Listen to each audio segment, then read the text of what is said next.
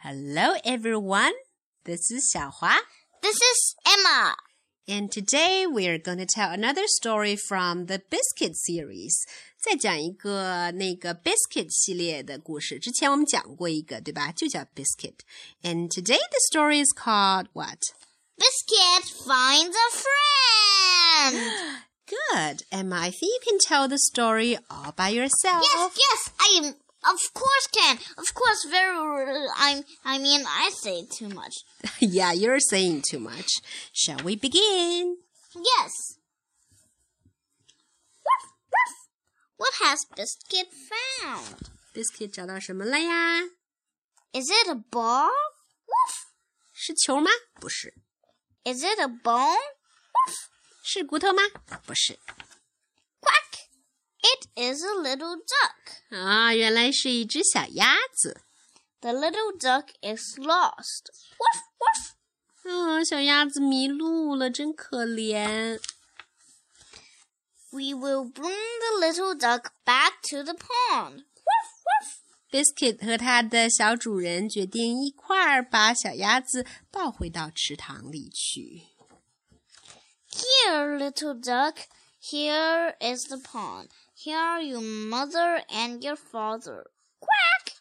那这里就是池塘啦，还有你的爸爸妈妈也在这里。 Here are your sisters and your here are your brothers and your sisters. Quack, quack. 这是你的兄弟姐妹们呀。 The ducks say thank you, thank you for finding the little duck. 鸭子们都在说：“谢谢，谢谢你们找到了小鸭子。 Quack!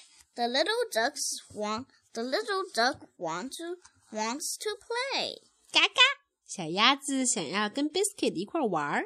Quack woof. Quack woof. 嗯，这个就不用翻译了。Everyone knows what that means.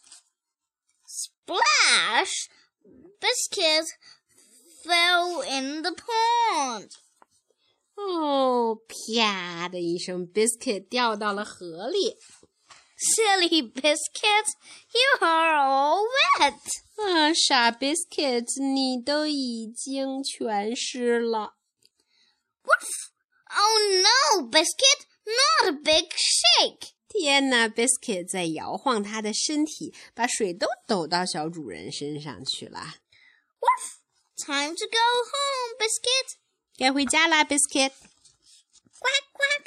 Say goodbye, biscuit. Woof, woof. Goodbye, little duck.